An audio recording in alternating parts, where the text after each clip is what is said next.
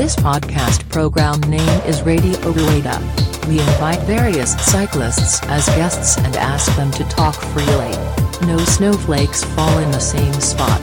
Enjoy small talk and various life patterns. Here we go.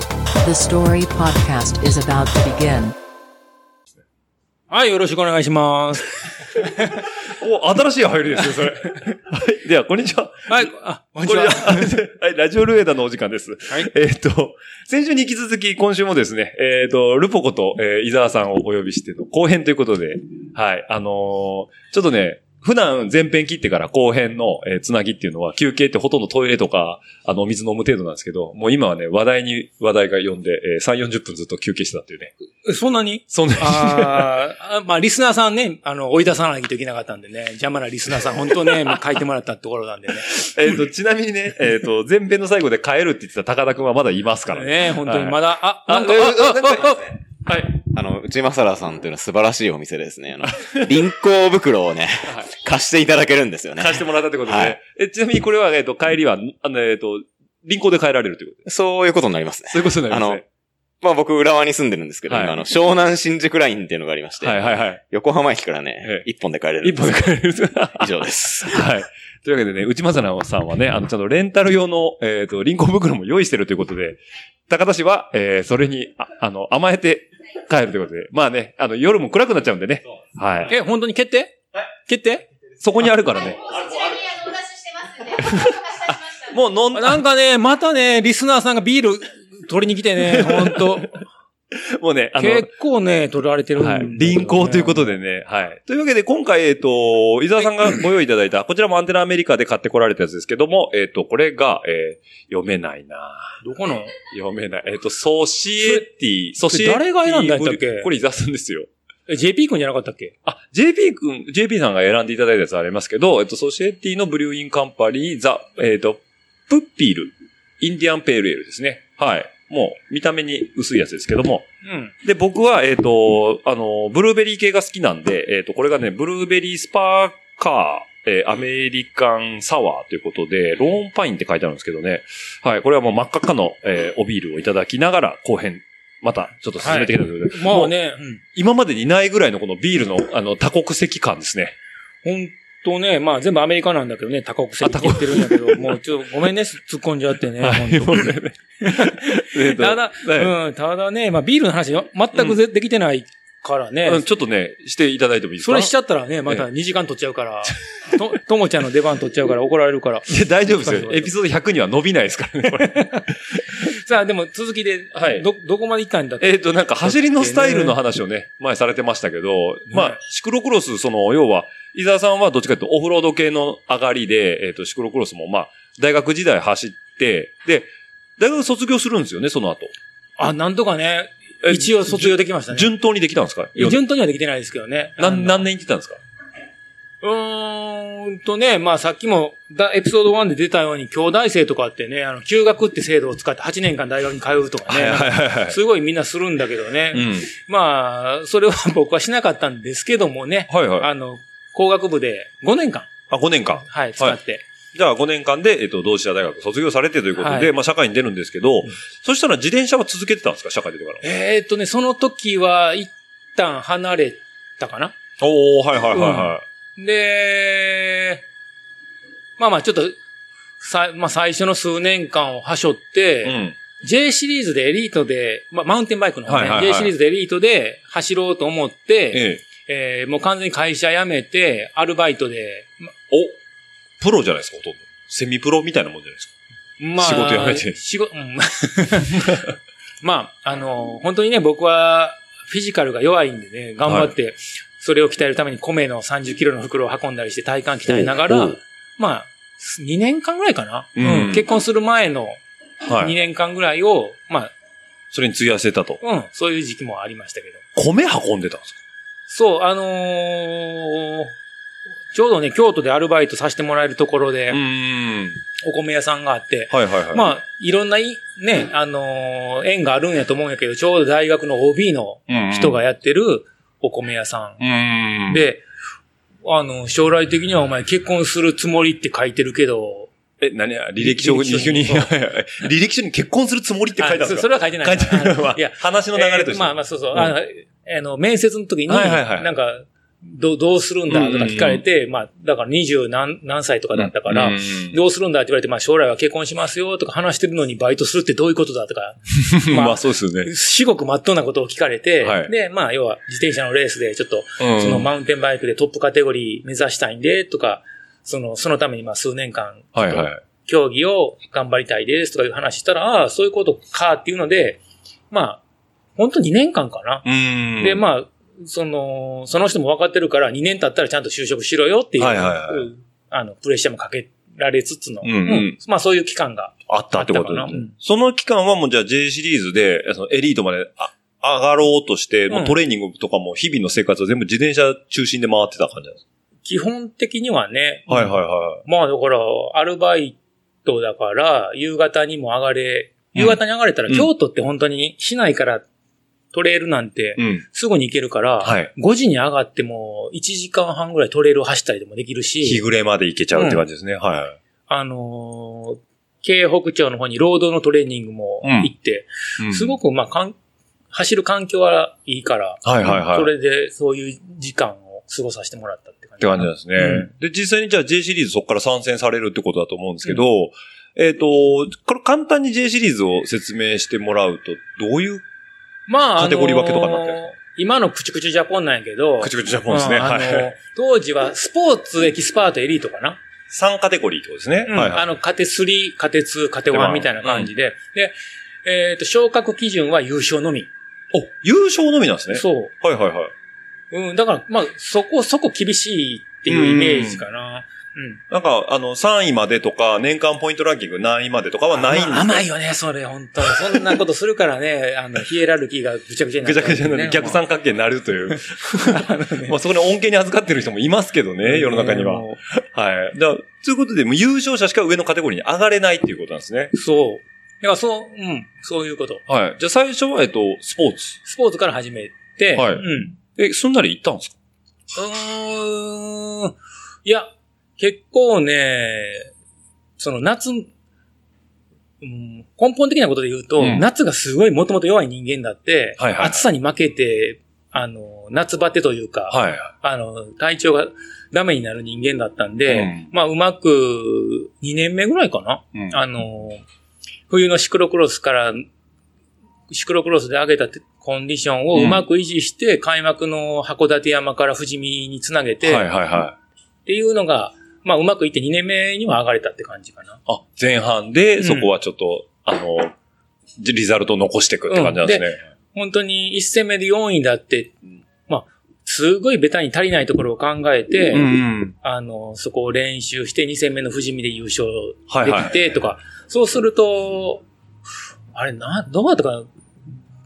J、J シリーズ出てた人のライセンスって、ええ。J、うん JMA さんのやつですか？かな、うん。うんで、あの、途中で昇格したライセンスが送られてきたりして、はいはいはい。それはそれで楽しかったし、ん。で、で、当時子供だったから、全然その表彰台のルールとかも知らなかったから、あの、本当にスリッパで表彰台行ったら、それはダメだぞって怒られて、はいはい。で、あの、役員の人に靴貸してもらって、それを、あの、履かしてもらって、あの、はい表彰台上がったりとか、うん、いろいろ、うん、あの、うん。そういう経験もさせて、社会勉強もしてると。で、やっぱり、あのね、ちょっと笑いも取りたいなと思って、はいフィードゾーンで、黒いボトルに、うん黒いボトルを、あの、補給で渡してもらって、はいはいはい。ファイトって声かけてくださいよ。おファイト一発って言ったら、すごい笑いが起きたの。はいはいはい。あ、フィードゾーンで。そう、笑いが起きて、やったーと思ったら、ピピーって笛鳴って、ええ後で呼び出されて、あの、降格されて。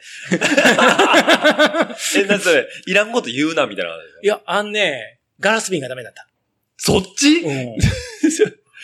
ガラス瓶がダメなだけで。本当に。で、ファイト一発に対してじゃなくて。ファイト一発で笑いは取れてすごい、俺は満足だったんやけど、うんそれで4位がうん1分降格で5位になったりとか、はいはいはい。う んもうもったいないというかね。まあでも1位しか昇格できなかったわけですもんね。うん。まあちょっといろいろ勉強はさせてもはいらったっていう。はいはい。え、じゃあエキスパートに行くまではどれぐらいかかったんですか？エキスパートは2戦で上がれて、エリートは結局、最、だから、最初スポーツクラス、一番下のクラスからで、2000で上がって。上に上がって、その後、今はなき佐野坂、あ、佐野坂ってあの、白馬の手前のとこですね。うん、ドカはいーンと登ってドカーンと下るコースがあったんやけど、下りでフロントタイヤが、チューブが飛び出してしまって、え？おタイヤ、まあ、ビード外れって感じですか、はいはいはい。で、リタイアとかして、うんまあ結局、エリートに上がるのは、ランキングで年末に上がるっていう。そこは年末あランキングで上がれるんですね。はいはいはい。優勝しなくてもいけたって感じですね。そう。おーそれはもうだから大学卒業して、だから少し経って卒からが業した後でアルバイト生活をしてる時かな。25歳とか。うん。2004年ぐらいかな？おお、なんか2004年って聞くとすごい最近な気がしますけど、もう17、8年前の話ですもんね。ねえ。ほぼほぼ20年近く前になっちゃう。はいはい。で、そこでその晴れてトップカテゴリー行くわけじゃないですか。うんその燃え尽き症候群とかにはなんなかったんですか？さらに頑張ったね。あ、さらに頑張れたんですね。さらに頑張ったんやけど、えあの、本当にね、俺体が弱いから、ええ膝痛めちゃって、はいはいはい乗り込みすぎて。え練習しすぎちゃって。うんはいはいはい。あの、今でも月にうん。1回、2回、膝にヒアルロンの注射とか痛み止め打ってるけど、あ、今でも？うんあの、もう完全に本当に軟骨がすり減って、はいはいはい。うん。あのーランナーズニーとか言われてるので、はいはいはい。えー、足が曲げられなくなるぐらい腫れちゃうん。ええそんなのなるんですか、うん。はいはい。え、今でもヒアルロン酸？そう、だから、極端な話、れ乗れば乗るほど、け削れるわけじゃないけど、えっ、と、骨と骨が擦れて腫れてきたりとはいはいはいか、はい。するから、干渉剤がないわけですよね。のうんそうそうそう骨同士の。極端な話、極端な話とかね、カッコつけて言ってるけど、今言った、オッチーが言ったように干渉されないだけだけどね。極端な話で干渉剤がないわけですよね。同じこと言ってるから、今、止まっちゃったね、完全に。ちょっと今あれですね、語彙力を求められる求められて、なんかかっこよくいい、俺言っちゃうよっていうとこやったのに、干渉剤がなかった。え、今、オッチーが言ったよな、とか。そう。はい。まあ、それで膝を痛めちゃってるって痛めてるからね、本当に、ストラバの年間距離俺4000キロやからね。あ、そんなもんですか？そんなもんしか乗れないんですよね、まあ体が。行ったらね、はいはいうんどんどん痛くなるだけで。確かになんかロングライドしてるイメージってあんまり伊沢さんないですからね。できないだけだけどねう。ーん。ってなると、まあ、それでも頑張って、えっ、と、そうすると J1 で、えっ、と、J シリーズのエリートで、ベストリザルトってどの辺までいったんですか、いや、全然。あ全然ですか？だからエリートの時は、故障しだした時やから。あ、はいはいはいはい。うん。もう、だからエキス、その下、うんマウンテンバイクでいう仮鉄で、うん。表彰台に乗ったぐらいしかないかな。まあ、なるほど。うんはいはいはい。じゃあ全日本選手権とかも一応走りはされてる？うん。で、出たと思う、確か。ああ。で、マウンテンバイイクってマスターズが30以上やから、はいはいはい。うんあ、なるほどなるほど。30以上で目指して、ああ、ね、某ハッチがね、優勝したあのマスタークラス。ありましたね。伊豆のやつですね。俺、俺いつやったっけな？え、あいつっていうか、何やったっけな？トップ10がギリギリぐらいちゃうかなまあまあ、ハッチさんが優勝した年の、あの、全日本マスターズですか？うん、違う違う。あの、ももっと前の。もっともっと前のやつですか、はいはいはい。あ、が、がそれぐらいのリザルト。そうそう、あの、東海地方の人たちと確執が始まる前の。何の話ですか、それ。そう、だからね、この、今回の話で言うとね、はいオッチーと初めて出会ったところにもまだたどり着いてへんから。そうなんですよね。うんだから僕と最初会ったのが僕ね、調べたんですよ。えっ、とね、2011年でした。あ、ほんま俺12年やと思ってた。あのね、11年でした。うんでね、あのーそれがね、ちょうどね、あの、伊沢さんの、あの、SNS をね、ひたすらね、えっ、と、遡ってたんですよ、その時。うん。で、あ、こっちじゃないわ。えっ、と、あ、ちょっとそれもあるんですけど、あのー牧野ですね、あれは。ですね。ですね因縁の牧野ね。因縁の牧野。いろんなこと因縁の牧野。因縁の、まあ、いろいろある牧野なんですけど、あの、僕はね、伊沢さんとファーストコンタクトの話されると、あれはもうだからシクロクロスはずっと続けてて、あの時まだいてたのか、それともしばらくやめた後にシクロクロス再開した時ですか、あれは。じゃあ、できるだけうまくつなげると、ええまあ、マウンテンバイクも頑張って、うん。でも故障とかもして、はいはいで、さっき話したようにバイトのオーナーの人から、うんうんまあ、結婚するんだったらちゃんと就職しろとか、うん。いろいろあって仕事ししたと。はいはい。で、まあ、えー、仕事して、転職して、神奈川の方に来て、はいまあしばらくシクロクロスは離れてたんよ。うーん。離れてる時に、うーん、その時使ったカンパニオーロからシクロクロスコンポーネントが出ますと。はいはいはい。うんで、じゃあか、シクロクロスバイク久しぶりに組もうかなっていうのが、あの2011年、12年シーズンかな。復帰のきっかけだったんですうね。ん。え、それ、それまでの関西クロスは、マウンテンバイクで出てたんですか？いや、一応シクロクロスしその、ちゃってからうん、その頃、関西にいた頃は、えー、シクロクロスで走ってて、はいはいで、関東に引っ越してきて、こっちってまだ、その2010年当時ってシクロクロスのレースがあんまりなかった。活動してそうですね。はいはい。唯一ミストラルぐらいだったのかな。懐かしの吉見の運動公園ですね。うんはい。で、まあ、神奈川、今、今は湘南クロスかな。うんまあでも、当時は全然なかった。はい。ただ、乗ってる自転車で、シクロクロス組んで、うん組んだんで、まあ今年は楽しく頑張ろうと思って、まあまずは、えー、まあ仕事の関係とかいろいろ見て、スケジュール的に牧野がはいはい。行けそうだったんで、うんまあ、京都に帰るついでに牧野出ようっていう。あ、っていうのが、その2011年の僕と初めて一緒に走ったレースだったってことですね。ね、僕はよく覚えてるんですよ。表彰台にまず遅れてくるっていうね。あったよね。ね。僕はね、初だったんですよ。クロスで表彰台上がれたのが。うん。あの年の2011年のサマーシーズンそこそこ乗り込んで、よし、これで冬昇格するぞと思って行ったら、まあ、いますよね、スタートラインに、伊沢さんが。で、なんか、全身、ちょっとシュッとした人いてるなと思ったら、スタートからビャーって言ってもすぐいなくなって見えなくなったんですよ。島野のオランダ人もいたよね。そうなんですよ。うんで、島野のオランダの方と伊沢さんがビャーって行っちゃったんですけど、伊沢さんがとにかくぶっちぎりだったんですよ。ただ、なんか途中で止まってるんですよ。下りで。キャンバーでこけたからね、ブレーキでも折れたブから。レーキでも折れた。そうそうそう。で、ブレーキを失っても、結局ぶっちぎりで最後優勝されて、で、えー表彰式は僕はもうそのままダラダラと3位で入ったんですけど、あのーまあ、初表彰式だから楽しみだと思ったら、伊沢さんが全然来ないと。ね、なんでやろうね。したら、なんか頭に、えっ、と、トゲトゲの被り物を被って出てきたんですけど、あの当時のね、ええベルギーとかの世界戦行ったら、ええみんなあの、海賊みたいな帽子かぶってる観客がすごい多かって、うんうんうん。あ、あれもそれのオマージュかなんかなんですか？あのー向こうで買ってきてもらったやつ。あ、本場もんだったんですかあれ？うん。はいはいはいはい。でもみんなベルギーと思ってるけど、あれほ実はドイツやねん。わかんないですよ、それは。黄色、赤、ええあ黄色、赤、黒か。うん。はいはいはいはい。黄色赤黒なんですね、あれは。ああ、だそれはなんかあの、あれですか？その、もう狙ってその時に被ってやろうと思ってたやつなんですか？いや、やっぱりね、表彰台で何を被るかとか用意してんやけど、はいはいはい。関西クロスもゴール後すぐに表彰やから、そこですよね。でも俺もゴール後すぐに車に取りに行ったんやけど、ええあ、急いでもあのタイミングだったんですね。うん。はいはいはいはい。どんだけ早いねんって思ったけどな。僕もドロドロのまま、あれ雨降ってましたよね、あの時しかも。ちょっとウェット、うん、ちょっとウェットで滑ったけど。そうですよね。で、一応あそこで1位伊沢さんっていうのは僕は認識して、で、そっからなんかよくわかんないんですけど、なんだかんだで SNS フォローさせてもらってたんですけど、まあ今日も聞いてもらった通り伊沢さんこういうキャラクターなんで、あの次会った時ももう慣れ慣れしく来ますよね。えー、マジで？いやいや、距離感間違ってるんじゃん、それで。間違ってないですけど、あの、多分次ちゃんと会ったのが、あの、J シリーズの富士見かなんかなんですよ。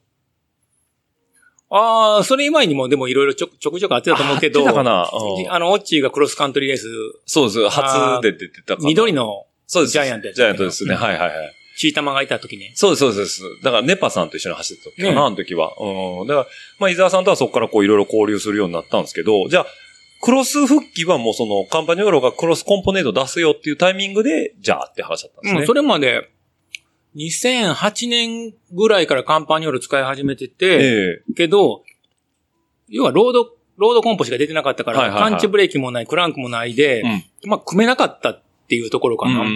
で、そう、本当に、あの時に出したから、クロス、シクロクロスも組ん組んで、ええまあ、復活という、復活っていうか、うん、やり、シクロクロス始めようって。って感じだったんですねで。ちょ、でも、ちょうどあれぐらいから国内のシクロクロスシーズンがすごい盛り上がって、盛り上がりましたね。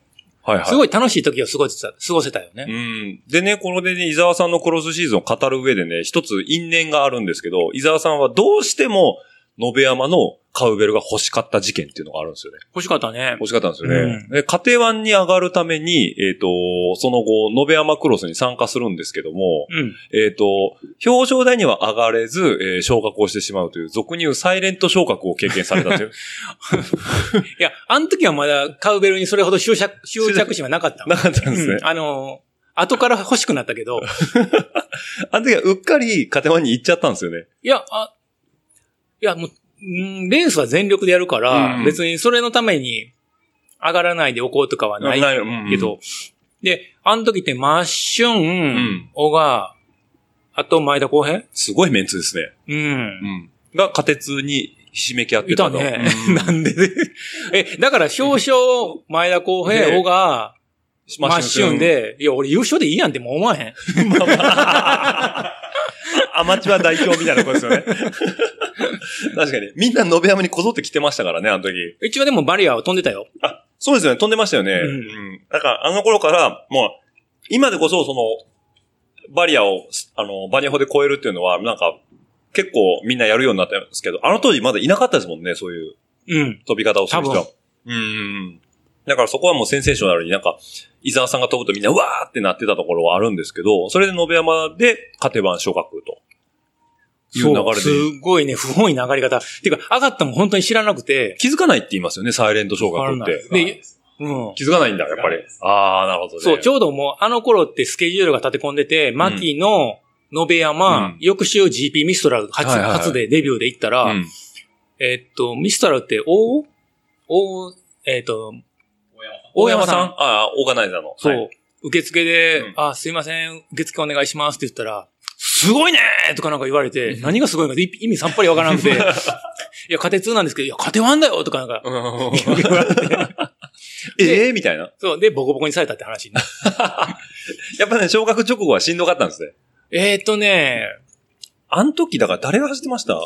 ゴーちゃんとかは普通に走ってたけど、ああ、はいはいはいはい。あと、ミストラルのコースも、そのまあその時にも言うんやけど、すごいぬたぬた区間で絶対走ったらあかん時がある,、はいはいはいある、あるんやけど、うんもうそこは持って運ばないと、どうん泥がついてその後終わるとか、うんそんなん何もわからんから、はいはい。普通に乗れるとこは乗っていこうとしたら、うんはい、詰まりました。バイクがもう重たくなっちゃって、乗れたもんじゃないと。えー、じゃあ、初戦はビミストラルはまあそういう風で。ミストラルはほぼベベぐらいで終わったんちゃうかな。ああ、そういうことですね。うんもうミストラルがベベで終わるっていうと、某ね、六本木の方もね、何者言いできてミストラルにはいろいろやられたという。高岡君に怒られるよ。なんで名前出すんですか、そうやって。いや、逆に、え、それでマサヒフっていう人はいいと思うけど、あそうですね。高岡君旅に出ちゃったよね。先、今日か昨日か。あ、そうなんですか？うん。旅に出ますって自転車で1000キロぐらい行ってるんちゃうかな。あ、そうなんですか？うんまあ、高岡さん基本的にロングライドの方なんでね。高岡君すごいよね。だから高岡君も学連で見てたから、はいはおうーん俺が学連終わった後ぐらいに、もともと学連のロードレースって、ほぼほぼ日大がずーっと勝ってて、い。あ、強かったんですね。うんはいはい。日大がもう極端な話10連勝してるところに、うんうん秋田県が共産で初めて勝ちました。はいはいはい。まあでもそれもね、あの、ゴールスプリントで日大が寄せてきて、こう、手を挙げて抗議して、降格とかいろいろ そういうのもあったけど、よう知ってますね、そういう話。あ青森で見てたから。あ、なるほど。うんで、その後、兄弟のね、小島っていうね、すごいゲスなやつがね、あの、うんはい優勝したりとかね。で、その後に、高岡君が優勝とかね。はいはいはいまあこういう歴史もあって。ちゃんと見てきてるわけですね。うんはいはい。それはうん、高岡さんはじゃあその頃から伊沢さん見せ見られてると。そう、知ってた、知ってはいた。だから、リマサンズで世界戦行ったりとか、うん、雨に弱い選手だなっていうのは、雑誌の記事で。あ印象としては、記事から。でも、高岡君とは初めて話したのは、去年か結構最近なんですね。なうん。お互い知ってた感じなんですかね。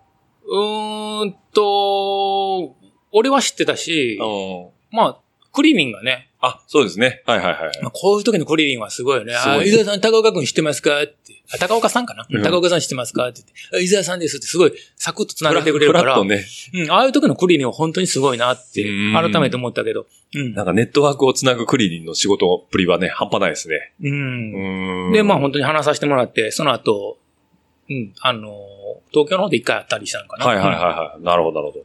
まあそんなこんなでね、いろんなところのネットワークも強いわけなんですけども、で、カテワン上がられて、で、しばらくカテゴリー1です。エリートで戦うわけなんですけど、うんある時パッとマスターズに移籍されるっていうことで。あれはね、オッチーに、オッチーとずっとレースしたもんね。そうなんですよ。僕だから散々ディスりましたよ。ディスりました？どっちを？いやいや、伊沢さんなんで逃げるんですか？つって。伊沢さんもうちょっとやりましたよ。そうそう、もうちょっとやりましょうよ、一緒に。つって。俺だから、オッチとレース、例えば10戦したら、ええ9対1で勝ってるからな。でも最後に負けたやん、ちゃんと。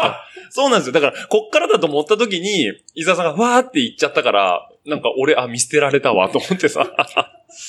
まあでもね、だから、いろいろ言うと、オッチがね、俺はカテワンでもあったんだけど、オッチ上がってくるまで時間かかったんだよね。京都の福知山とかでね、あ、これは上がったとか思ったらね、オッチ、裏のバックストレートでね、地面な殴ってるしね。よう見てますね、それ。こけってディレラもげたんですよ。あれすごかったよね。あれこはい。ね、あの、オッチーがね、京都福知山の河川敷のコースで、はい今日は勝ったって思ってね、はいもうラストラップ、はい。みんなで迎えようと思ったらね、バックストレートで膝ついてね、はい地面殴ってるっていうね。あー ありましたね、そんなこと。すごかったね。はい。まあ、あの、僕もあれは勝て版いけると思って、もう、あの、皆さんお待たせっていうセリフまで考えてたね僕の心の甘さですよ、あれは。サトシの写真が良かったね、白黒に添えて。そうね。辻家がね、うん切り取ってくれましたけど。切り取ってくれたよねはい。まあ、あれは僕のね、あの、なん、次回として撮ってありますけど。ちなみにあの時のレース、はい。すごいウェットコンディション、あ、ウェット。ウェットでしたねうんその、は土が濡れてて、俺もコーナーで滑って、こけて、肘をパックリ割っちゃったんかな？ああ、なんかありましたね、怪我されて。はい。ほんで、肘パックリ割った後にすごい高熱が出てきて、うんで、も元字とか、もじゃじが、うん。うん。相沢君、ここの土汚いから、バイキン多いでとか言われて、あ、そうなんやって普通に思ってて、その後、本当に熱が39度以上出て、はいはい。可能しちゃった感じですかね。多分バイキンが本当に入って、整形外科行って、うん先生に、その元字の言葉で、うんあの、すごい、泥が汚いらしいんですよって言ったら、あの、病院の先生に、泥は全部汚いけどねって。すごい、あ、それは当たり前だなって思って、なんか、改めて何言ってんだみたいな。先生もね、ちょっと切れ気味にね、うん泥はどこでも汚いよってなんか、うんほんで塗ってもらったんやけど。そそそれ言われてね、えうん病院の先生正しいなと思ったけど。間違いないわ、みたいな。で身をもってね、熱出てるわけですからね。だから、そんなこと言ったら、あの、ていすけさんもね、あのー、前島のアスファルトは汚い疑惑ありますからね。こけてね。でもいつもこけてて、うん本当に、バイキンの多いはいはい道路とか実際あるんやけど、うんでもどっちの意見も正しいんやけど、うん病院の先生正しいな。正しい 休日、休日に塗ってくれてありがとうとか思う。で、それは、福知山の泥にやられたということで。うん。あのはい。ね、まあ、オチの思い出の泥。で、僕の思い出の泥ですね。はい。まあ、そんなこともありのね、うんオチもカテワンに上がって。わかりましたね。結構なん、いろんなレースでね、延山は結構同じパックで走ってたイメージありますね。もう石山君と3人で並んで、なんかいい写真とか撮ってもらったりね。ですね。うんだからもう本当に、えっと、今、キャニオンの代表の、えー、雪風さんですね。うんと、えっ、と、僕、伊沢さんの、この3人のパックの写真は結構ありましたね。ね同じ足のところで。楽しかったよね。楽しかったですね。ただ3人とも完走はできてない。60位ぐらいでね60位ぐらいでこう、切られるよって言われて、なんとなくうちの嫁と、あのー、よりさんが同じところで応援してるっていうのを、あのー、僕らはぼーっと見てたのはあるんですけど、コーステープの内側からね。で、一応ね、だから、あの、俺もチーム内で、ピナ君には負けたことあるけど、それ以外のメンバーには負けて、な、負けたことなかったりとか、一応エースライダーでしたね。あと、オッチーにもちゃんとレースで、一応ね、その時オッチーはね、はい。愛知に住んでたりとか、はい。俺は神奈川に住んでて、その、延山とかう、ん。全日本とかメインのレーメインっていうか、ん大きい、うん比較的、うん。そういうのもシクロクロス面白いよね。ローカルレースがあって、全国の大会だけで会う選手がいたりとか、うんで一応ね、俺はちゃんと負けないように頑張ってたんよ、最初はね。最初は。うんはいはいはい。それがだから3年目か4年目ぐらいそうですね。牧野で初めて負けてね。うん。すんげえ悔しそうでしたね。その時のちゃんと写真を、レースが終わった後のはい俺とオッチーのコンタクトしてる写真を押さえてくれうたん。前川は、まあ、もう偉いですね。偉いよね。でも、ここで前川って呼び捨てにしたんは、オッチーの子供を真似しただけやけど、俺は前川くんって言ってるけど、オッチーの子う、供は 前川前川って言ってるから、基本的にずっと呼び捨てなんでね、うちのボスはね。お父親を見てるからね。そう、でもあれは、うん前川くんの愛を感じたね。感じましたね。うんだから前川も結局僕と伊沢さんの関係知ってるんで、ううん、ずっと前川も一緒にあの、関西とか遠征行ってたじゃないですか、ああの時ね。うん。で、そこで伊沢さんも会ってるんで、そう、そこはなんか追っかけてくれてて、僕はもう満面の笑みでしたね。やっと伊沢さんに勝ったと。こう俺は、ついに負けたみたいなやっっていう、そう。あれはなんかちょっと一つの思い出としてはありますね。いろいろね、まあ、世間からしたら弱いライダーやけど、それは、それは、それなりにうんお互いで頑張ってたから。そうですね。うクロスのいいとこってそこですよね。そうんのトップレース以外でも、やっぱりレースの中のレースって言葉もありますけど、やっぱそういう楽しみ方もできるのがクロスのいいとこかなとは思いますけどね。ね、クロス、だから国内でシクロクロスがはじめ、うん、流行り出した頃と、うん。まあ日本で SNS とかでまあ自分でセルフプロモーションができるっていうか、はいはいそんな楽しい時時代やったよね。時代でしたね。うん。まあ、要は、両、あの、黎明期は超えて、もう成熟から文化になってきてるところでは今あるとは思うんですけど、ねさっき全然関係ない話だけど、まあ、オッチーはまだ最近の若い子やから分からんけど、俺とかやったら年やから、子供の頃って、原チャってノーヘルで OK の時代やったから、はいはいはいはい。うん。あの、近所のおじちゃんとか、うちの父親も含めて別に、原チャは、あ、ルールでノーヘルで OK やったんや。昔はですよ。そうそうそうそうそう。そう、だから、昔はヘルメットいらなかったですからね。はい。こ道路交通法で原チャはヘルメットいらん時代ありましたね。から生きてきて、はいはいはい。こう、少しずつ変わってきたような感じで、うんシクロクロスの始まった時期もそういう楽しさがすごい自由な感じ。うん。融通が効くというか、うんんありましたね。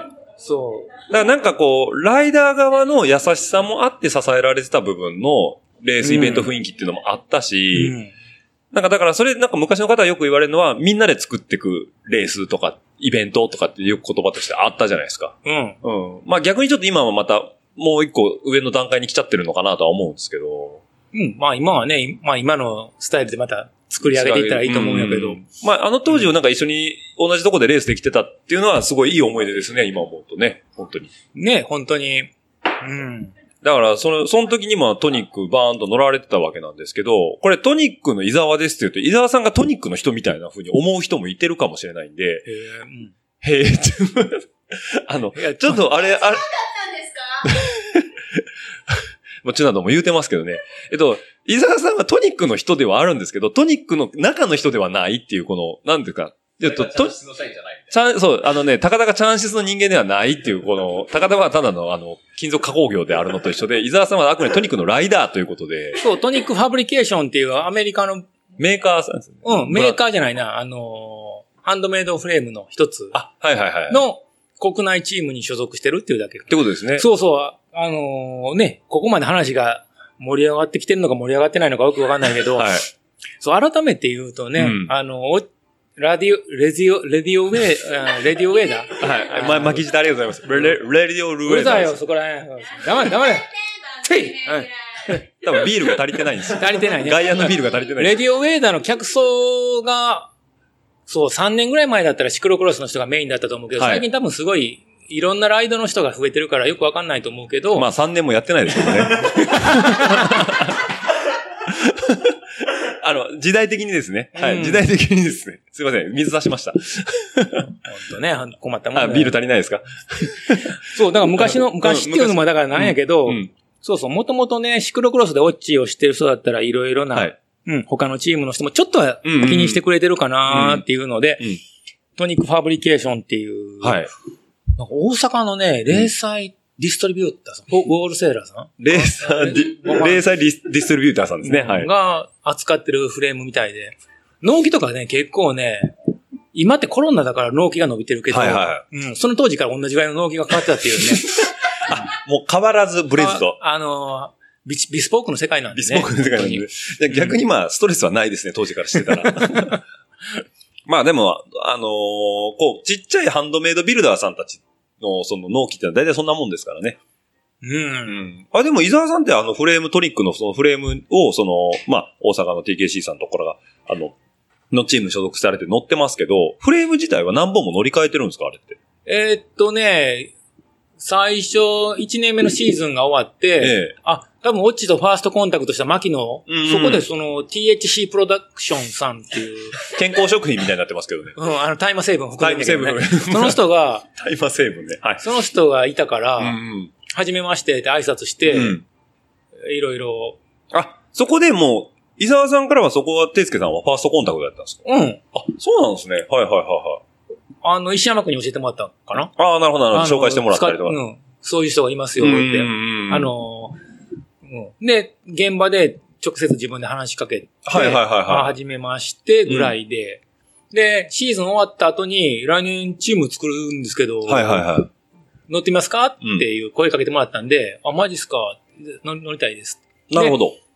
で、夏ぐらいにその、某圭介さんが、はその年乗ってたフレーム、い。うんもうボコボコに凹んでたんやけど、うん。うん。それをもらって組み上げて、うん一緒に京都の京北の方かな？うん。まあ、ぐるーっと一周ライドしたり。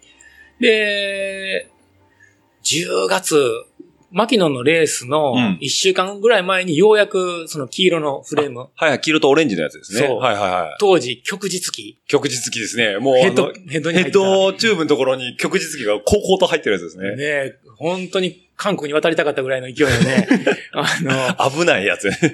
曲実機って読める？よ朝日日記って言うだへん。朝日日記ね。まあ まあ、あの、歴史をちょっとかじった人だと極実機読めますけど、まあね、知らんと朝日、ねまあ、それをちょっとね、わからない人にあ向けて、ちょっと、あ、あれのことかってわかるから。今でも海軍でさ、海軍じゃない、日本に軍はないんで、えっと、海、海上自衛隊があの採用してるやつですね。うんはいはい。横須賀と言ったらよく見かける。よく見かけますねはいあのー放射状に並んでる日本の国旗ね。ねあれがヘッドパーツに入ってるトニックはが3人、ピナ君、俺、ていすけさんケイ。スケさんはい、の3人ですね。はい。が組みだ、組んで、その、翌週から使い出したと。あれ結構本当にタイトスケジュールでギリギリ届いた。そうだったんですか、うんでもパッケージングって言ったらなんかラファの上はもうみんなバリーって決めてて、結構あの当時ってそのネオンイエローが流行ってたっていうか、うんそのトレンドで、で、もう、上から下まで、そのラファも含めて、そのパッケージングとしてトニック CX チームはめちゃくちゃ出来上がってたなと思って印象があったんですけど。でもね、俺は別にオッチを貶める気はないけど、はい。レースキットはカステリか 違う違う。アウターの話しましょう。アウターのあーごめんごめんごめんアウターの話。あの時ね、うん、そうそうそう。ここ、ここ切っといて。いやいや、もう、いいでいいですけど、ドドンじゃないですよ。どここでドドン入って気持ち悪いですよ。そうそうそう。ああれは、うん。あれはね、内容はカステリでしたいや、こよ。こ切ってもいいと思うんいや。僕別にあの、この、このラジオレタ自体はどっからもスポンサードいただいてないんで好き勝手言えるんでいいですけど、ああれれ、あれは、あれはそう。でも、アウター、はラファでしたよね。すごい画期的やったと思う。本当に。うんアウター、ハードシェルジャケット全員で言えるネオンイエローで決めて。ましたね。はいはい。うん。すんごい、い統一感半端なかったですよね、あの時。フーディーも被って、うんであと、シューズカバはいはいはい。もう全部揃えて。ー。あれはすごかったね。そうですね。で、あの、中のインナーが、その、えっ、と、カステリのワンピース。うんでグレーになんか丸いあの、なんかこう、なんていうんですか、グラデーションというか、あの、模様、模様というか。あの時は、まあ、イイエローのフレームでそ、そ、あー揃えて、はいイエローのグラデーション系かな。イエローから黄緑。黄緑になるやつ。薄い黄緑にはいはいはい対しての。だからもうなんかあのこんなと、感じかな。あ、この、シークワーサーの飴みたいな。はい、のど飴のシークワーサーの色みたいな感じですけど、だから、あの当時ってやっぱシクロクロス人口ちょっとずつ増えてたけど、あんだけパッケージングが綺麗にできてるところってチームとして他なかったような気がするんですよ。あれ、すごかったよね。すごかったですねワークスチームって思っちゃうぐらいの。いやいやいや。で、てんすけさんがもうどんどんそこを掘り下げていくから、あの、ディフェンダーに、あの、テントキットを、あの、スノーピーカーなんかの、あの、なタープかなんか、うん、あのー、キャ多分、三三三かける三の。でっかいやつですね。だからなんかこう、キャンピングパッケージも取り入れて、もう、そのワークス感がすごかったんですよ。うん。あれな、ほんとすごすぎて、えガチで俺ドン引きしたもん。え。中の人間なのに。いや、俺なんかレースの前にええブログで書くんで、写真とか送ってくださいって言われて、はいあと今年の抱負とか全部書いてくださいって、なんか当たり前のことなんやけど、うんそ、そこまで考えてなかったから、そんだけちゃんと、体裁を整えるというか、スタイルを出していくっていう、あの頃からやれてたのはすごかったですね。あれは、すごかったね。で今でこそ結構いろんなところやられてますけど、そういうプレスリリースみたいなやつとかも。ううんだけど、あれ多分モータースポーツの世界とかプロ、プロ野球とかそういう世界ではあったんですけど、これがなんかアマチュアの、その、まあ、ディストリビューターなんでへ変な話、テスケさんはプロなんですけど、あの、そういうチームで、チーム単位でやれるっていう、やっていこうっていうスタイルがすごい斬新で面白かったなっていうのは思いましたね。ね関わってきたけど、うん本人がドン引きするぐらい、あれはよ、いい感じやったね。いい感じでしたねうんで、そこからまあ、トニックのメンバーとして走ってって、で、まあ、えっと、2016年、17年ぐらいにはもうマスターズの方にも移行していくっていう形になるとは思うんですけど、うん6年ぐらいですかね。で、マスターズ行った瞬間、もう無双でしたね。その年はね。その年はあ、2年ぐらいか。はい。うん楽しませてもらったね、あれは。えー C1 から来た伊沢が無双してくぞ、この野郎、みたいな、マスターズ界隈の刺激があって、まあ、当時ね、その、それこそなんか、まあ、当然エリートっていうのは、あの、タイム的にも実力的にも当然、ここね、トップクラスなのは間違いないんですけど、最近、やっぱマスターズもだんだんこう見直されてきて、そこのやっぱ熱い戦いとか、まあ、昔からあったとは思うんですけど、あの、まあ、マスターズはマスターズなりに、こう、どんどんどんどんその、要は、エリートから落ちてきたというよりは、もうマスターズが走りたいからって言って走られる方もいるじゃないですか、中には。だよね。ですよね。だからマスターズの格っていうのはもう全然違うものにもなってきてますし、で、その中で、今もマスターズ走られてる方たちの中でも、エリートでも全然いける方たちも当然いるわけじゃないですか。うんっ。てなった時に、やっぱ、選手層っていうのはここ5、6年ですごい分厚くなりましたよね。伊沢さんが移籍してから。うーん、うん、今は、うん、さらに、レベルが上がったんじゃないかな。上がってますよね。俺はだから、カテゴリー戦に戻したけど、うーん、出戻りをしたわけなんですけど、ただそのさっき言ってたみたいに初年度2年目とかはもう無双状態だったじゃないですか。うん。あれも気持ちいいですよね。うん基本は、ご、ゴロちゃんが、ちゃんつける秋秋山さん？違う。えっと、筧井の方ですか、ああ、筧の五郎さんですね。はい。そうそう。が、マスターズ行って、はいはい戦い出したから、それとガチで勝負しようっていうのが一つあったから、ううん。ーんだから、全日本2年間頑張ったけど、まあまあ、俺は3位までしか入れなかったから、ううん。ーん。まあまあ、ひひ一段落、一段？うん？一区切りかな。うん。僕、まうんあ、どうぞどうぞ。あ、いいですか、うん僕、伊沢さんの全日本ですごいちょっと印象的だったのが、宇都宮うん。で、その、それこそ筧井の五郎さん。うん。が、えっと、来てて、で、伊沢さんはもう、事前の、その、自分のフィジカルも含めて、えっと、まあ、勝負にならないかもしれない。うん。っていうのは分かられてたっていう、うんその辺の解析は自分で多分自己解析できてたと思うんですけど、うんタイヤを勝負出ましたね、あの時。だから、全日本なんで、ええ。勝つかもそれ以外って意味ないから、うんなんか勝つ可能性を少しでも考えて、うんあの時って、あの、25C で走ったんかなそう。うん。25C の、あサイドノブついてるやつですか？あれ、パナレーサーの SK かな？ですよね。だから、スタートダッシュも決まったし、直線も軽いんやけど、うん。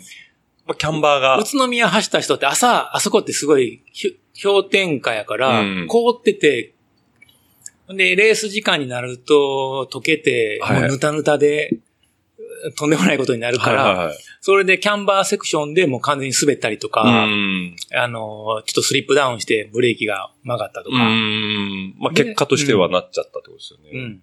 ただ、あれはもう、その、伊沢さん的にやっぱ全日本選手権だからこそ、その、うん1位以外は価値がないと狙って、博打に出た感じなんですね。博打だね。博その、万が一うまくいけばっていうところで。うん。だから初年度の全日本選手権、別に表彰台に乗ろうとかじゃなくても、本当に、勝つために何か可能性がないかっていうのう。で、うんん、もう、転がり抵抗の低い、タイヤを選んで。うん、25C。25C ですよね。みんなが32とかを履いてる中32、で、33。ですよね。で、25C を履いてたっていうことで、まあなかなか感動したんですけど、それも含めて、しかもその前、一月ぐらい禁酒をしてたと。ああ、多分ハッチのせいやで。はい。それは、ハッチさんがあの当時なんか禁酒をしてたんでしたあれ、っけハッチかな？マサヒフかな？でも、はあうん、ハッチのやつ、ハッチさんも多分全日本前とかはやってたのかもしれないですけどね。うんちょっと冗談、冗談で、うん、口調、エピソード1に戻すと、はいあのね、口をエピソード1に戻すうん口調。あ口調をね。口調をね。ねはい。あれ、いつだったかな？戻りましたね、今。えーっと、本当に5年ぐらい前でしょ？はいはい、そうですね。宇都宮の全日全日本選手権ですね。あのね、島の、島の鈴鹿ロードが終わった後に、名古屋でハッチと合流して、はいはい。あの、島の鈴鹿ロード終わった後に、僕はね、ねえあの、名古屋のホテルに泊まってたのね。あの、ね例の上前津、あ、東、え いつものねいつものとこですね。はい。ルートインかなんかですね。はい。で、あのー多分ね、家族とね、たくまと奥さんと一緒にキャンプとか行って、すごい楽しいうん帰りのハッチが合流してくれて、はいはいはい伊沢さん一人で寂しそうやからって、うんあの、中華料理付き合ってくれたり、はいはいはい。で、本当に5年前だから、うん。リオオリンピックぐらいの、あ、頃ですね。そうタイミング的に。男二人でね、うん俺の部屋、ホテルの部屋に来て、Wi-Fi で携帯でちっちゃい画面でリオオリンピック二人で見てたの。ハッチさんと。あ暑かったよ、本当に。ハッチもはいマウンテンバイク大好きだから、二人でもう、サガンが行ったとかねうん、パンクしたとかね、うんあのーすごい盛り上がってうて、ん。まあそんなね、うん思い出のある、おそらくハッチだと思うんだけど、うん。影響を受けてね、レース前の1ヶ月は禁酒しろ。しろとは言ってないんだけど、したらやっぱ体調良くなるかも、みたいうんな。うんじゃあ頑張るよって。はいはいはい。珍しいよね、俺が禁酒するなんて。いや、本当ですよ。この世の終わりかと思いました。終わりだよね。終わりですよね本当にね、この喋り方やめようかね、やっぱり。じゃあエピソード今に戻しますか？今どうですか昔の話だったからね、今の。そうですね。だから、でも当時禁酒されてっていうので、僕は逆にそれ見て、うわ、伊沢さん気合入りすぎだな入入りすぎだよね、ううん。ん。もうなんかね、ギラギラしてたんですよね、あの、宇都宮の前は。狙ってたからね。狙ってましたよね。だから狙ったけど、フィ、えっ、と、フィジカルが足りないの分かってるから、バどどうするかっていうので。うん。別にだから、自転車のレース勝つっていうのは、うん。体力ばっかが勝ってるわけじゃないから、体力も、自転車に特に機材も、うん。えーだから体力、機材、あと、テクニックのことなんて言うんだっけ？えーテクニックでいいんじゃないですか？体力はフィジカルですよ。テクニックはテクニックでいいんじゃないですか？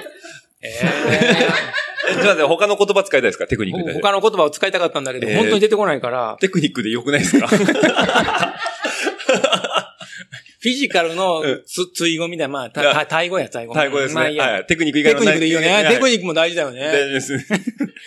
投げやりにならないでください。はいはい、そうですね。ででも俺は、フィジカルがだから低いのは分かってるかうんうんうんら、それ以外のところで埋めるのにどうしたらいいかでうん、うん。機材、もう本当にわら、わらにすがるような勢いで、はいはいはい。思いで、25C の、パナレーサーですうんね。とかね、試したり。うーん。だから、ギャンブルに出てるのは分かってるけども、まあ逆にそれで、そのパナレーサーが弱いところを、なんとかそのフィジカル、だって以外のテクニックで抑え込めるんであれば、うん。もしかしたら勝機が見えてくるわけだから、ボールショットは取れて、その後の直線もね、良かったわけですもんね。うでも、うん、まあまあ。結局だから奥側のキャンバーセクションとかに行くまでは全然、アド,、まあアドバンテージはあったって感じですよね。ただ、やっぱりあの、関東の人やったらわかるけどね、うん。宇都宮、朝一凍ってて、それが溶けてきた時の、あのぬたぬた感は、は、なんとも言わんともしがたい感じがありましたよね。フィリップ、うん、オリ、オルペフィリップ、ん？うんはいはい。ね、某、某、た、た、た、某 T からね。T から、ちょっと、サポートが入りましたけどサポートが入りましたけど、知識だけはすごいね。スペイン選手がね、キャンバーあれを走れるっていうのはね、フィリップ・オル、オルペ違うな。スペイン人。某スペイン人が。ごめんね、本当俺、選手の名前あんまり覚えてないから。はい。あのキャンバーを走れるってすありえない。やけどうんうん。まあ、関関西って、カラスマ半島が一番ね、ぬたぬたになって、ね落ちるキャンバーを走れるようなもんかな。はいはいはいはいはだから、スピードが出てるから、落ちる前に前に進めるっていうわけのわからん世界い。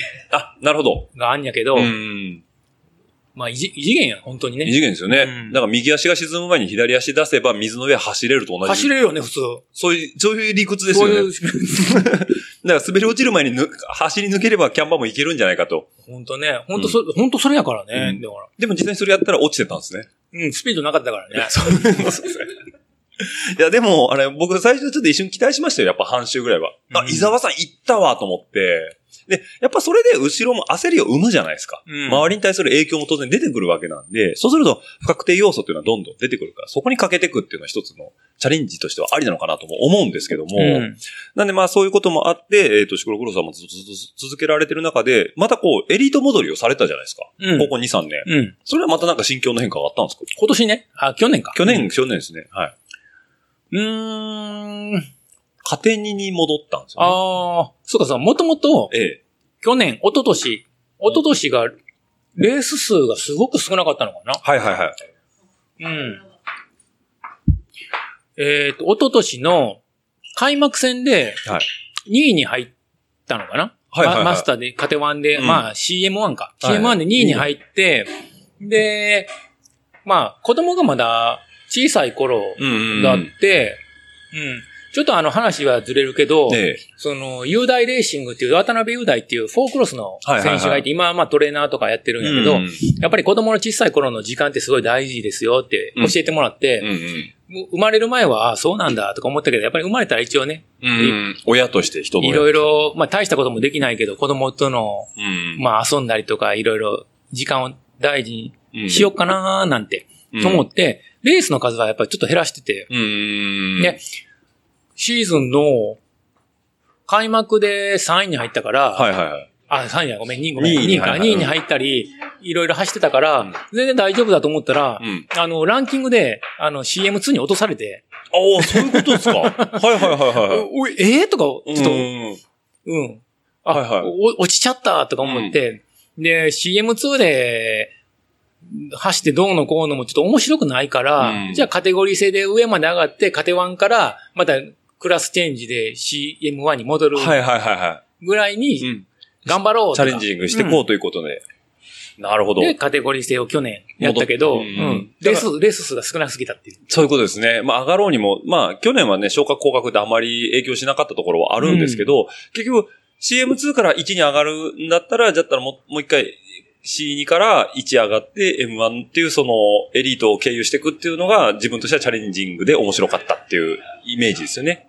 ややるんであればと。うん、もうぶっちゃけ言うとね、CM2 で勝つなんて、うん意味がないと言ったら失礼なんですけど、CM2 で買っても仕方ないんで、うん伊沢さんの中ではですね。うんはいはいはい。だから、それやったら自分にとってチャレンジできる方をうん。選ぼう。まあ、いろいろ悩んだんですけどね。うんで、今年でエリート戻りとか、まあ、もうこ僕個人としては嬉しいんでね、ぜひとも1に戻ってきていただいた暁にはもう一回パック組みたいなって思いますし、でね、別に、通常のシーズンだったらね、ええそれもどんどん、前の週負けたらどこが足りなかったとかでうん、足りないところを練習して、どんどん上げていけるんだけど、うん。レースがなかったやん。そもそもですよね。ねうん。ってなったら予定が狂うぞって話になりますもんね。で、本当に、初戦でカテ3からカテ2上がったけど、はいはい。まあその後も頑張って、えー、東海遠征してええ、5位ぐらいにも入れたんかな。はいはいはい。11月か、うん、そこら辺かな。うんうんで、この後もどんどん頑張って上げていこうと思ったら結構、あのー情勢が厳しくなって、年末とかから年明けにかけて。で、どんどんどんどん厳しくなってきましたね。で、レースを続けるところもあれば、レースが終了するところもあって、うんまあ、ちょっとそこまでね、その、開催されるかわからないレースのために全てをかけられるほど、ちょっと僕は余裕がなかったんで、うんうんうんまあもう、ちょっと、ストップ、ストストップはしてないな。まあ、まあ練習はしてなかったかな。まあ、ちょっと一回一区切りというところですね。じゃあまあ、今シーズンちょっとね、今後また情勢がどうなっていくかわからないですけど、まあ一応今過去最悪の状況にはなってきてしまってるんで、うん。まああの、2021、22シーズンがどうなるかわからないですけど、まあ通常通り開幕されれば、そういうふうにやっていきたいなっていうようなモチベーションってことですね。いや、今年は、全然出る気ない。あ、逆に、だいや、だからもう、振り回される、あ、ぐらいだったつもりがら、ない。あ、なり、もう、だったらもうバッサリ割り切っちゃってって感じうですね。うん。ん。うん。うん。うん。いやその、通常通りにレースが開催されたら、うん。まあもう年やけども、カテゴリー制でカテ1まで上がるのはできると思ってるから、うんそう、うん。それはまあいいか。逆に時間がもったいないかなって、その振り回され、あ、ると。そっちに対して持ってかれる時間の方がもったいないかなって感じ。だからそれに関しては、うん。ちょっと話は横にすれる、それるけど、あのー横浜に引っ越してきてまあもう15年ぐらいかな。うんはいはい。あの、もともと京都に 住んでたから、京都って自走、あの、市内に住んでたら、マウンテンバイクで家を出て、もう30分もあったらトレイルにつけるから、はいはそのトレイル走りに行くのに車に乗るとかっていう感覚がもう全くなかった。い。うーん、なるほど。えー腐ってもまあ自転車やってるから、うんその、自転車を楽しむのに車を使うって違うんじゃないかなっていう感覚がすごい強くて、はいはいはい。その、自転車でトレイルヘッドに行って、そこから楽しむっていうのは、またそれはそれで、うん。あの、クロスカントリーライダーとしては違うなっていう思いが、すごい強かったんやけど、あの、もう、もう僕もね、年なんで、まあ、残された時間楽しもうと思って、あのーさっきも話に出たけど、ユッキー、あまあ、あ、あの、ハゲた男なんやけど、ゆきかずさんですね。はい。で、ユッキーはね、え一緒に走りに行こうって言ったら、え。うん。あの、京都から山科にうんうん抜ける。まああ、どう言ったらいいのかなもうすごい、すごい近いとこで、もともと大学の頃の僕だったら自走で行ったらいいやんっていう距離をうん車で高速まで使ってパッと行って。楽しいとこだけをマウンテンバイクで楽し、あの、走るっていう。おおなるほど。うん。まあ、要は埼玉生まれの関東人感覚ですよね。うん。はい。あのー使い方間違ってるけど、パークライド。まあまあ、間違ってはいないんじゃないですか。まあ、あ、雰囲気は合ってますよね。あ合ってるやろパークアンドライドやろ雰囲気はパークアンドライドですね。はい。うん。を、彼は、京都から滋賀県に抜けて、はい。うん。あの、走るとか、いや、ありえないやろとか思ったんやけど、はいはい。まあ、土地柄ですね。それは、そうん生まれ育った。はい。でもね、やっぱり、うん、そそれがすごい、ある意味衝撃を受けて、うーん。あ、そういう楽しみ方ももう、年寄りやからいいかな、とか。そうですね。うん。ちなみに、今日この収録前も、あの、逗子かどっちかあっちまでうん、パークアンドライド、俗に言うパークアンドライドをしてたわけですね。うん、あの、大型商業施設にね、ちょっと向かうために。うんうん楽しみ方の幅の一つとして、ありだなっていう感じですね。そう、だから、本当にね、いくらでも時間があるんだったら自走、うん下道1時間半とかして、で、30分だけ楽しんで、また1時間半で戻ってくるって、半日どころか1日かかっちゃうんやけど、うんそれもありなんやけど、やっぱり、まあ今日はね、家族を顧みず、今回の収録のためにね、うちの神さんなんてもう実家に帰らせてもらいますって書いちゃったんで、はい。あのー言えないんですけど、はい。もう本当にね、ご協力いただいて感謝でございますけどね。ね、本当にね、でも、もう残り少ない人生をね、楽しむためには、パークアンドライドもいいかなっていう思いが、本当に去年ぐらい、はいはい。芽生えてきたわけですね。うんうんまあそのきっかけとしては、ユッキーさんのその、パークアンドライドを。それはね、うん大きいね、本当に。ん。自転車だ楽しむために車の排気ガス出すっていうのが個人的には許せなかったけど、はいはいはいはい。まあまあ、まあ、それ、まあ、それも一つの、まあ、考え方っていうのは基本的にエゴがつきまといますからね。ねうん。だから、まあ、趣味でやってるんであればっていうところも一つあって、うんいかにどう自転車を楽しんでいくかっていう。そう。でも、なんかね、うん本当に、この一年でちょっとそう、自分の中の考えがね、変わったんで、うあ、いや、それ、もうありかなって。はいはい横浜市内、あの、ここの収録させてもらってる場所がね、はいはい。南区？中区？南区。南区横浜市の南区とかね、はいはい本当に、街のど真ん中なんでね。そうですね。近所に、きまあ、近所って言っても15キロぐらい離れてるところから、うんトレイルみたいなところがあったりするんやけど、うんうんあの、住んでる人が多すぎて、うんうんハイカーとかね、散歩してくる人がすごい多いから、ディズニーランドみたいにもう、歩いてる人の行列待ちみたいになっちゃうから、ああ、なるほど。はいはい。詰まっちゃうからうん。ね。ちょっともう郊外に出出なきゃ、うんうん。マウンテンバイクは楽しめないんで、うん。それだったら、あの、大山、うんあの、矢別峠の手前とか、はいはいはいは伊勢原の方ね、うん。とかも、三浦半島とか、もういいよねっていう。がっつり行っちゃって、楽しんだ方がすごいいいっていう。うん。だまあなんかその住む、要はせっかく乗るんならやっぱ楽しみたいし、うんで、そこに対してなんかこういろんなものをこう、なんだろう、惜しまないっていうのは一つの手法としてはありですからね。うんだから、やっぱせっかかく実家が、まあ、マウンテンバイク乗るんだったら、車で行って気持ちいいとこ走った方がいいんじゃないのかっていうのは、それはそうだと思いますしね。ねうんちょっとね、それを、まあ、自分の中でね、うんその考えが変わったっていうのがこの1年ぐらいで。あった感じなんですね。はあ、まあそういう、なんかレースに追われてたりとか、まあ仕事に追われたりとか、まあ多分この1年間、1年半ぐらいでコロナでね、いろいろ価値観変わった方っていうのは非常に多いとは思うんですけど、うんまあそういう中でも、あのー行われたオリンピックっていうのもあるんですけど、こと伊沢さんにこ関して言えば、最初オリンピック、東京でやりますって言った時に、はい。もう行くしかないって感じだったんですか？オリンピックはね、まあ、す まあみんなそうだと思うんやけどね、その、オリンピックまあほほぼほぼ決まったんが3年前。前ぐらいですね。2はいはまあみんなチケット買っえー申し込んだりしたけどね、うんどんどん外れたりとか当たりました。やった一喜一憂してましたよね、皆さん。えーっと、僕がエンエントリーじゃないな、申し込んだのは、はい。えートラック競技、うんえーマウンテンバイク、BMX、レーシング。うん。うんうんね、まあ当たらないあ、あんなに当たらないと思ってなかったんでね、その当たった場合、10万円、20万円どうしようかとか思っちゃって、ね。そっちの心配をしてたぐらいですよね。その現実的に見たいものだけをこう、セレクトしたら全部外れるって、あ、BMX レーシングで当たったの。あ、BMX レースに当たってたんですそう、ね。当たってた。はいはいはいは家族と一緒に。い。行く予定だったのが、そう子供がちっちゃいから、はいその、マウンテンバイクのとことか連れてっても、ちょっとしんどいんじゃないかなみたいそう、なねうんぐずったりしても逆にかわいそうだとかうんいろいろあって、BMX のレーシングだったら有明うで、ん。スタジアムで、うんうんうんうん。か雰囲気を感じてもらえるかな、雰囲気ね、雰囲気ですね。とか思ったりして、うん。うん。そう、もしエントリーとかしてたんだけど、もうもっと、当然、今でもそうだし、ずあのーずーっと僕はオリンピックは盛り上がってますよ。過去にうん、東京以外のオリンピックで見に行かれたことってあるんですか？見には行ってないけど、長野の時のオリンピックは、おそのー。終わった後に現地に行ったりとはいはいはいはいはか、うん。あーあのー多分世界戦とかは見に行かれてるとは思うんですけど、世界戦見てますよね。シクロクロスとかもそうだと思うんですけど、いや、ベルギーとか、あっち、オランダとか行かれてると思うんですけど、やっぱ国内でやるオリンピックっていうのは、伊沢さんの中でも、やっぱそれぐらいチケットを一人取りたいっていうぐらいの、うん。やっぱせっかく地元の国でやるんだからっていう熱量はあったわけなんですね、最初。えーっとね、多分ね、他の人と僕はね、考え方がずれてるとこがあるんやけど、ええ。ワールドレベルのレースが見たいっていうだけ。ああ、なるほど。はいはいはい。い。うん。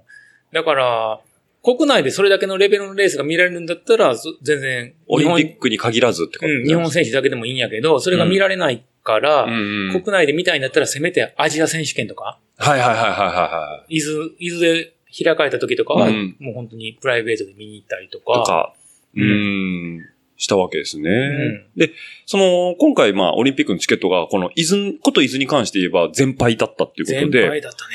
で、今回の収録にこれ話戻すとあれなんですけど、今回の収録、こんだけビール飲んでるのは、まあさっきからね、あの、紹介してないんですけど、どんどんビールを開けてるんですよね。今な、今なんぼ2、1 2 3 4 4、6? 6、6本ぐらい開けてるんですけど、しかも1本単位1000円ぐらいするよね。1000円ぐらい、そうそうそう。すごいよね、オッチー、こんなに開けちゃって。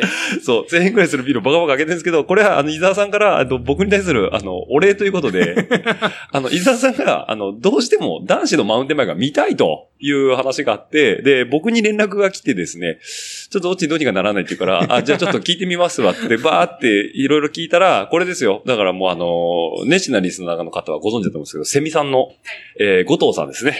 えー、後藤さんが男子のチケット余ってるよっていうもんで、あ、ちょっと伊沢さんが行きたいって言うんですけど、って言ったら後藤さんは、僕ちょっと伊沢さんと面識はないんですけど、っていう話で、あ、じゃあ僕じゃ中、中つなぎでやるんでって話で、伊沢さんに今回用意できたということで、そうなん、ほんと、ほんとね、はい。その、焦った？んですか？あれ。チケットない？どうしようってなったんですか？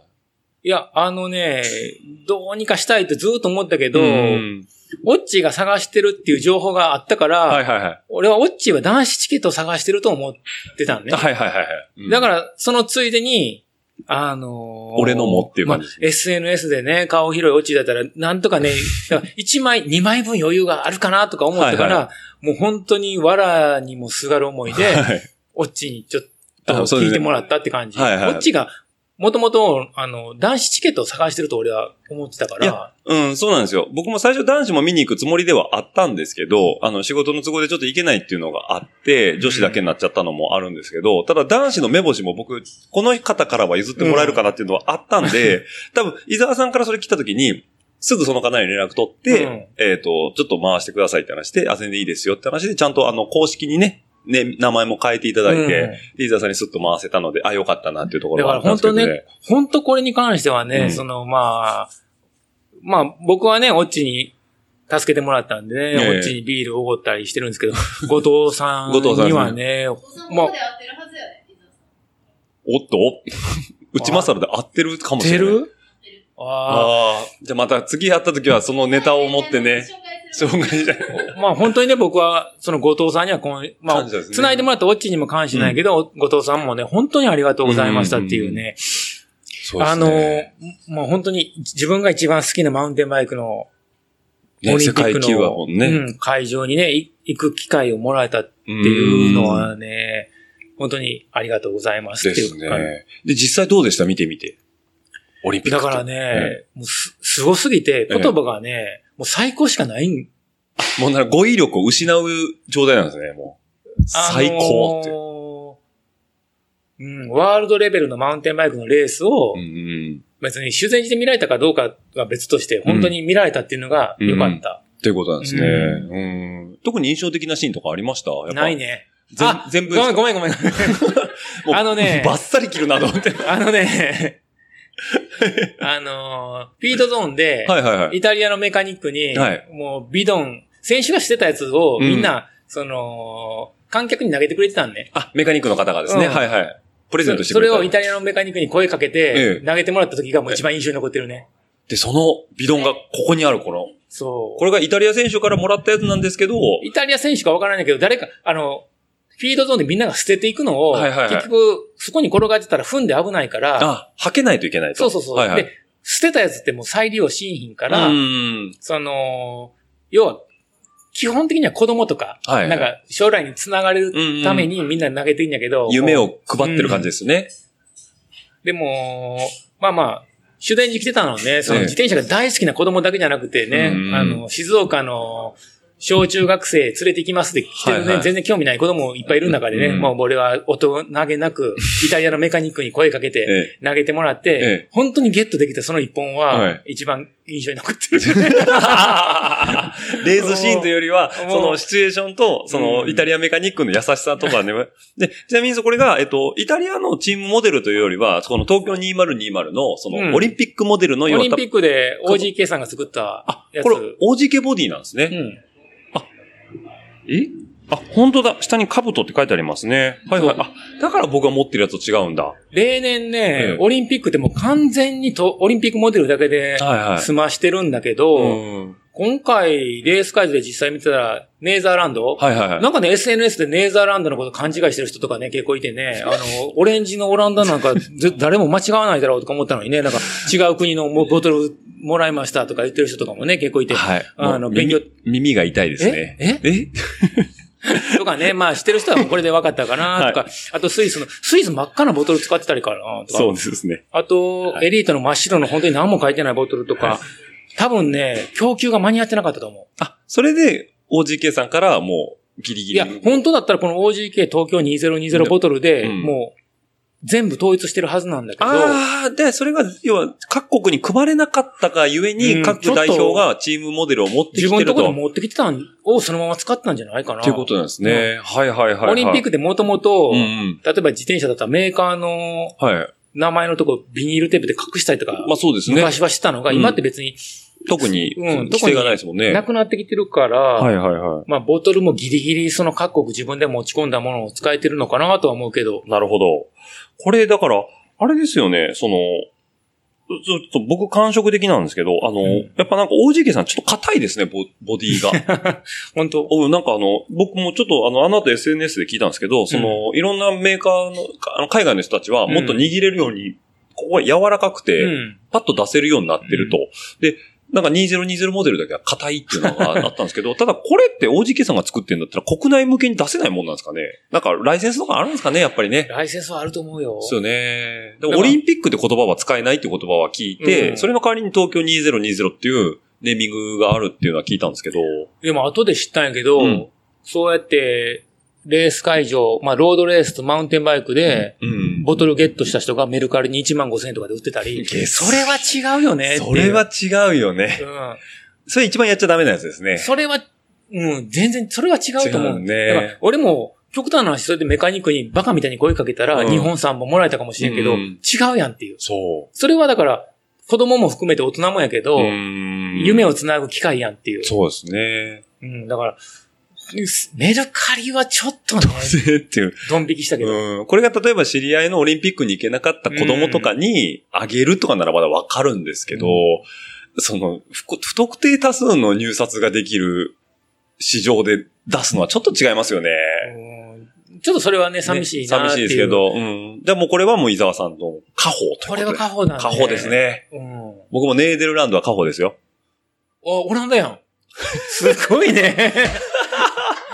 オランダボトルもらったん？これね、うあの SNS で恥書いた後にね、ん。うん。ちょっとしばらくしたら、あの、テレビのニュース、あテレビのクイズ番組で、俗にネーデルランドと呼ばれている国は以下のうちのどれでしょう？つって、1、オランダ。2、ドイツ。3、スイス。みたいな。おちどこやと思う？お、1番つった。そしたらね、うちのうなずきがね、およく知ってるね、みたいな。あ、この間勉強したんで。みたいな でも若い頃はどこやと思ってた？言わせます？それ。ニュージーランドだと思ってましたよ。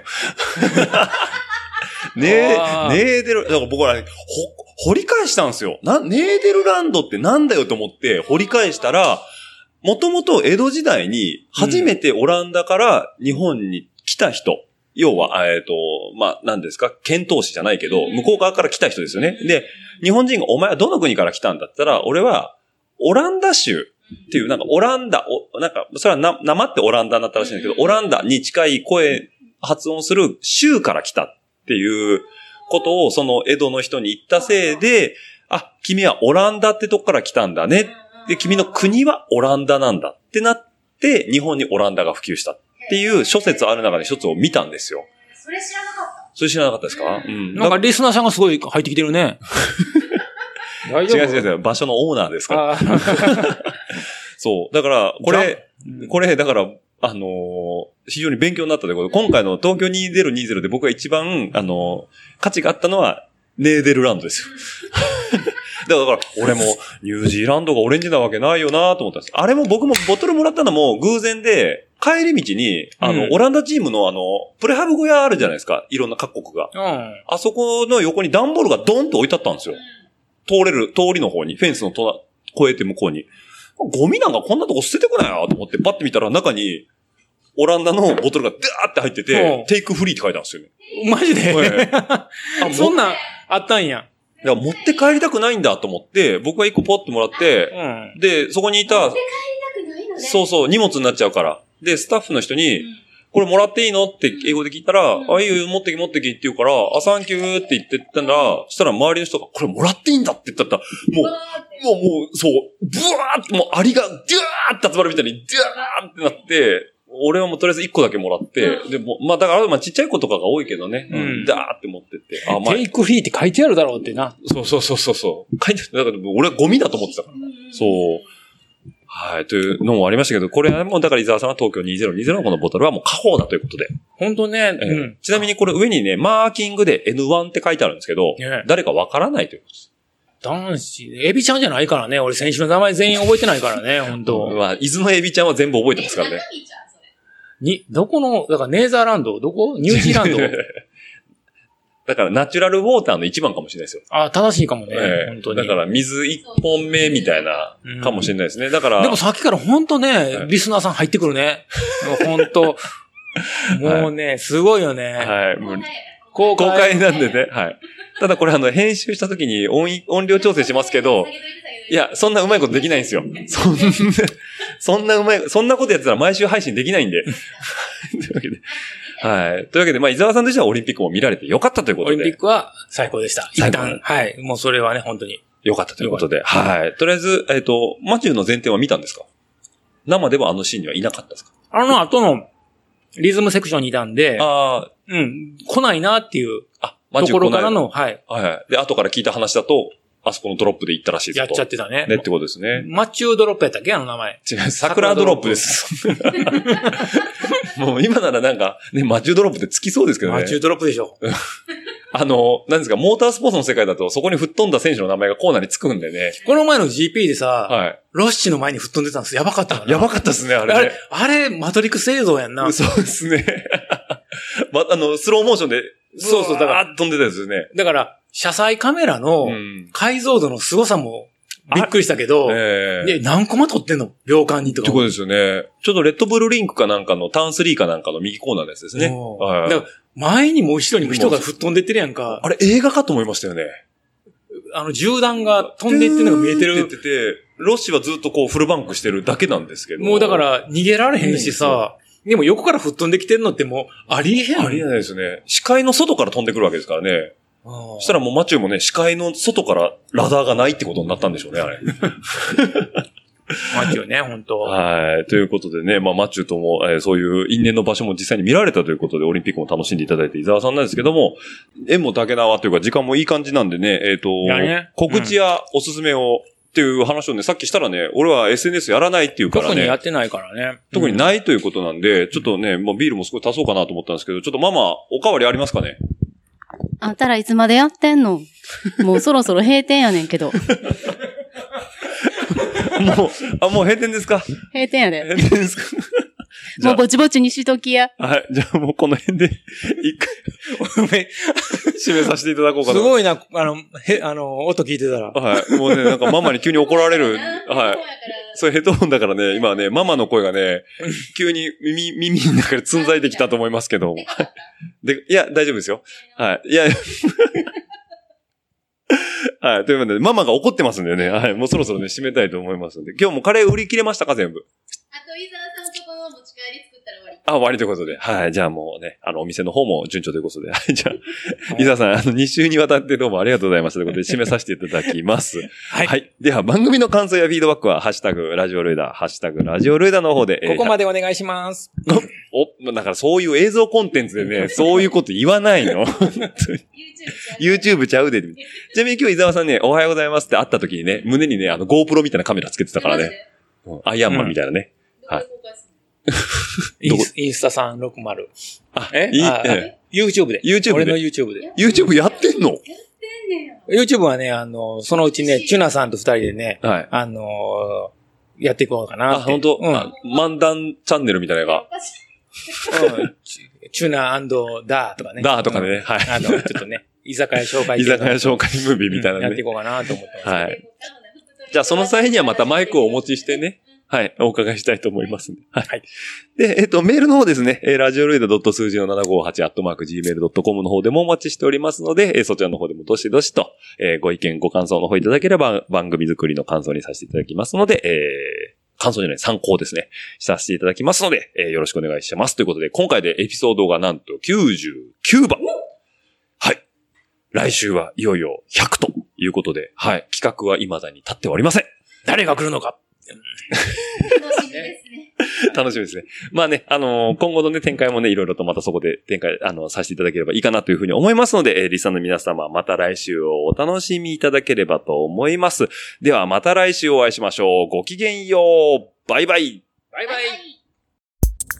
最後まで聞いていただきありがとうございます。番組の感想は、ハッシュタグ、ラジオルエダ。メールアドレスは、ラジオルエダ数字の758、アットマーク gmail.com にてお待ちしております。また皆さんのお耳にかかるのを楽しみにしています。ではまた来週、お会いしましょう。